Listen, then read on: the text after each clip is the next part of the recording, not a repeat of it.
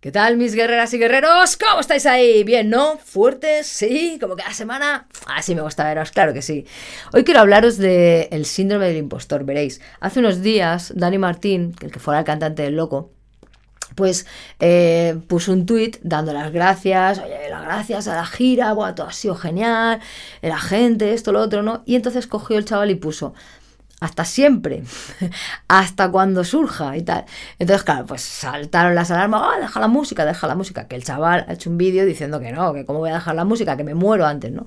Bueno, total, que a raíz de esta polémica con Dani Martín ha surgido, eh, vamos, han estado escarbando un poquito en, su vida y pues han visto que, que el chaval pues padece lo que se llama el síndrome del impostor. Entonces yo quiero hablaros un poquito de esto, que es algo que que le pasa a, mucha gente, ¿no? Que a ver, a ver si te sientes identificado, identificada con esto que, vamos a hablar, ¿vale? Luego me lo pones en los comentarios. Después de suscribirte, claro. Venga, vamos allá. Mira, ¿qué es el síndrome del impostor? Mira, así, en palabras llanas y, y fáciles, como sabéis que yo siempre os hablo, el síndrome del impostor es sentir que eres un fraude, o sea, ni más ni menos. Estás, te, sientes como esperando todo el rato a que se vaya a descubrir el pastel y algún día la gente se dé cuenta de que no eres tan guay como, como te ven, ¿no? que es que, hostia, qué bien cantas, qué, qué musicazo, qué, qué, qué tal. Y tú no sientes eso y dices, es que un día se van a dar cuenta de que soy un fraude, de que no valgo para nada. Eso es el tener el síndrome de impostor, ¿no? Tener esa sensación constante, ¿no? Eh, te, criticas mucho a ti mismo y te comparas un montón. Normalmente le suele pasar esto a las personas que son muy exigentes, demasiado exigentes y muy perfeccionistas. También les suele pasar a personas que tienen las metas muy, muy altas, ¿no? Pero vamos a ver, por ejemplo, en el caso de Dani Martín, que es un tío con mucho éxito, que es un tío que gusta mucho, que es un tío que pues tiene una carrera muy larga, eh, desde el canto del loco hasta con su carrera en solitario, pues bueno, él lo que siente, entre otras muchas cosas, y lo que ha dicho él, es que él siente que no canta bien. Que, que dónde voy yo, que no tengo ni idea, ni tengo técnica vocal, ni canto bien, ni tengo buena voz, ni nada.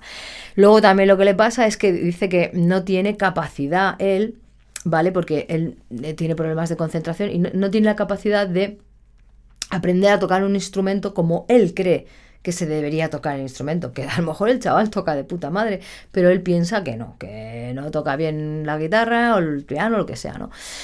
Luego también piensa que no es un buen compositor, que, que madre mía, yo no entiendo cómo llevo aquí veintipico de años cuando yo ni soy buen cantante, ni toco un instrumento, ni soy buen un compositor, ni soy un letrista, ni, ni nada. ¿Sabes? Él todo lo atribuye a que vete tú a saber Vete tú a saber por qué me pasa esto, si es que y algún día pues, la gente se va a dar cuenta de que no soy tan, tan exitoso y tan talentoso como, como os creéis, ¿no? La verdad es que nos ha pasado muchas veces, bueno, como te haya pasado, es que puedes que... No, a ver, te pueden pasar cosas y no tener el síndrome del impostor, ¿no? Pero más o menos, eh, mira, suele pasar, por ejemplo, que dices, mm, haces un examen y dices, es que nada, he, tenido suerte, ¿no? he tenido suerte y tal. O es que, es que me han tocado las que me sabían, no sé qué. O bueno, es que estaba aquí de casualidad y justo conocía no sé quién. O sea, todo lo que te pasa bueno en la vida eh, es por causas ajenas a ti. No es ni por tus capacidades, ni por haber estado en el sitio correcto porque te has movido para ir a ese sitio y no has estado en tu casa en el sofá, porque has estado estudiando un montón. Claro que te las sabías, te las sabías así todas, porque es que has estado estudiando un montón, pero tú no. Tú lo achacas a que puede ser cualquier cosa menos menos que como que no te lo mereces, ¿no? No asimilas ese éxito, ¿no? No no eres capaz de ver que haces bien las cosas, ¿no? Entonces, es un poco mm, eso lo que, lo que pasa cuando tienes el síndrome del impostor. Mira, ¿sabéis una cosa? Hay es que he estado leyendo bastante y hay dos cosas que se repiten mucho en las personas que tienen el síndrome del impostor. Son como dos estrategias que se hacen, ¿no? Ellos para para sentirse como un poco mejor, vamos a decirlo así, veréis. Lo primero que hacen es que como están esperando constantemente a que se descubra el pastel y que se, la gente se dé cuenta de que no son tan guays ni son tan talentosos como, como la gente los ve, ¿vale? Como están todo el rato pensando en eso, ¿qué es lo que hacen? Se esfuerzan más que los demás, están constantemente trabajando, se preparan más que el resto, estudian más, hacen mil cursos, hacen, me voy con diez mil profesores, o sea, están a tope porque piensan que necesitan estar eh, preparándose constantemente mucho más que los demás, ¿no? Entonces, claro, imaginaros esto lo que desgasta mentalmente. Esto es, esto es bastante. Y además es un parche, porque esto realmente no, no es así, ¿no? Un artista no es una persona que se prepara mucho, ¿qué tal? En el caso de ser artista, ¿no?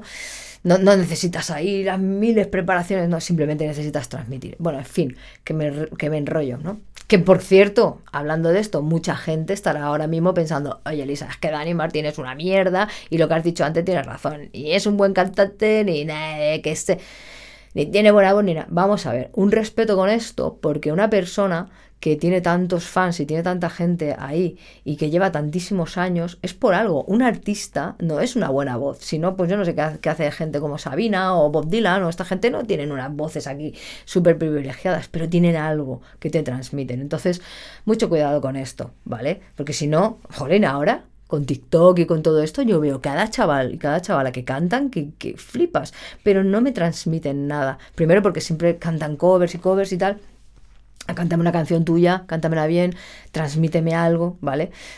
No, es que esto es un tema, pero bueno, en fin, que me enrollo. Lo que os digo, ¿no? Lo primero que, que, hacen estas personas, pues es eso, es prepararse mucho, estudiar mucho, esforzarse mucho más que los demás. Y lo segundo que hacen es que se crean un papel, ¿sabes? Es, es como mmm, que se crean un papel en función de lo que los demás esperan de ellos, ¿vale? O sea, es como que tú te intentas asegurar la aprobación de los demás, porque tienes miedo de que lo que tú digas sea una mierda, básicamente, ¿no? Eh, o sea, es decir, para que lo entendáis, eh, no vas a opinar o no vas a exponer tus opiniones, tus ideas, ¿no? Tus puntos de vista, no lo vas a opinar porque tienes miedo de que te puedan decir que lo que tú estás diciendo no vale, ¿no? Y reafirmarse así el que eres un fraude. ¿Comprendes lo que te digo? Entonces es muy fuerte. Entonces, las personas con síndrome de, eh, del impostor a veces no se las conoce del todo bien en este aspecto por lo que te digo, ¿no? Porque se crean ese papel y entonces, claro, nunca dicen exactamente lo que piensan por miedo a que no guste lo que, lo que se dice, ¿no? Lo que dicen. Entonces, llegados a este punto, pues estaréis pensando, oye, pero esto se, se puede eh, superar, este síndrome y tal. Bueno, pues según los expertos, todo, todo lo que he estado leyendo y recopilando y tal, es muy complicado, es muy difícil porque muchas veces es algo inconsciente que no, no le prestamos atención y puede, puede ser incluso que lo llevemos arraigado desde incluso la niñez. O sea, imaginaros algo que está arraigado durante tantos años en, nosotros hacer frente a eso pues es, es, complicado, porque fijaros, lo que yo os voy a decir ahora es muy fácil de hacer, de, de decir, perdón, pero muy difícil de hacer, ¿no? Para poder superar el síndrome de, del impostor, ¿qué tendríamos que hacer? Pues lo primero que tenemos que hacer es ganar objetividad, ¿no? Ser objetivos con nosotros mismos. ¿Vale? Eso es complicado, una persona que, que tiene el síndrome de, del impostor, ser objetivo, siempre te miras a ti mismo y te haces como de menos, ¿no? Te comparas con los demás y tal. Otra cosa que, que, que tendríamos que hacer es que no nos importe la opinión de los demás en cuanto a nuestra valoración como personas, es decir, si yo me tengo que valorar, no, no tengo que pedir la opinión de, a ver, fulanito que piensa de mí, menganito que piensa de mí, me da igual, yo sé lo que valgo, soy una persona segura de mí misma, claro, esto es muy fácil de decir, Pero es complicado de hacer, ¿no? Otra cosa que, tendríamos que, hacer para intentar superar este síndrome de, del impostor es pues, reconocer nuestras capacidades. Es lo que siempre os digo, yo siempre se lo digo a mis alumnos, Jolín, si sabes hacer esto, pues di que lo sabes hacer. ¿Por qué te cuesta tanto decir, yo soy bueno haciendo esto? ¿Por qué? Es como si Messi dijera, bueno, no sé, sí, a ver, a veces regateo a una persona, a veces meto gol, pero bueno, tampoco. ¿Qué me estás contando, tío? O sea, en serio, mírate los partidos, no eres objetivo, que es lo que estábamos hablando antes, ¿no? Contigo mismo, no ves bien que lo haces, tío. ¿Sabes? O sea, hay que, claro, eh, vuelvo a repetirlo, ¿no? es fácil de decir y, es complicado de hacer, ¿no? Por eso los los psicólogos y psiquiatras pues dicen que el síndrome del impostor es algo un poquito difícil de, de superar, pero nada es imposible, ¿no? Difícil no es imposible. No, son dos palabras totalmente diferentes. ¿eh? Y bueno, pues otra de las cosas que tendríamos que hacer es agradecer. Agradecer y, y, y, aceptar los cumplidos. O sea, si alguien te dice, hostia, qué bien, qué bien has cantado esta noche, pues muchas gracias. Ah, pues muchas gracias. No en plan, bueno, podría haberlo hecho aquí, la he cagado, aquí no sé qué. ¿Qué estás hablando, tío? Si esa persona te está diciendo, tío, agradecelo. Muchísimas gracias. Me alegro mucho de que te haya gustado. Punto. ¿Sabes? O sea, realmente te puedes ir entrenando en estas cosas poquito a poco, poquito a poco, ¿sabes? Pero claro, es difícil, pero no imposible. Así que nada, hasta aquí hemos llegado. Espero que, no sé si te habrás sentido identificada o identificado con esto que te estoy contando, me encantaría saberlo, por favor, vamos a hablarlo en los comentarios, que es que me encanta, a mí me ha pasado esto, a mí me pasa lo otro, a mí lo que me pasa está, venga, déjame en los comentarios, acuérdate de suscribirte para que no te pierdas ningún vídeo, ¿vale? Y, y bueno, le das a un like y todas estas cositas, ¿vale? Nos vemos en la siguiente. Un besazo y siempre fuertes. Vamos ahí.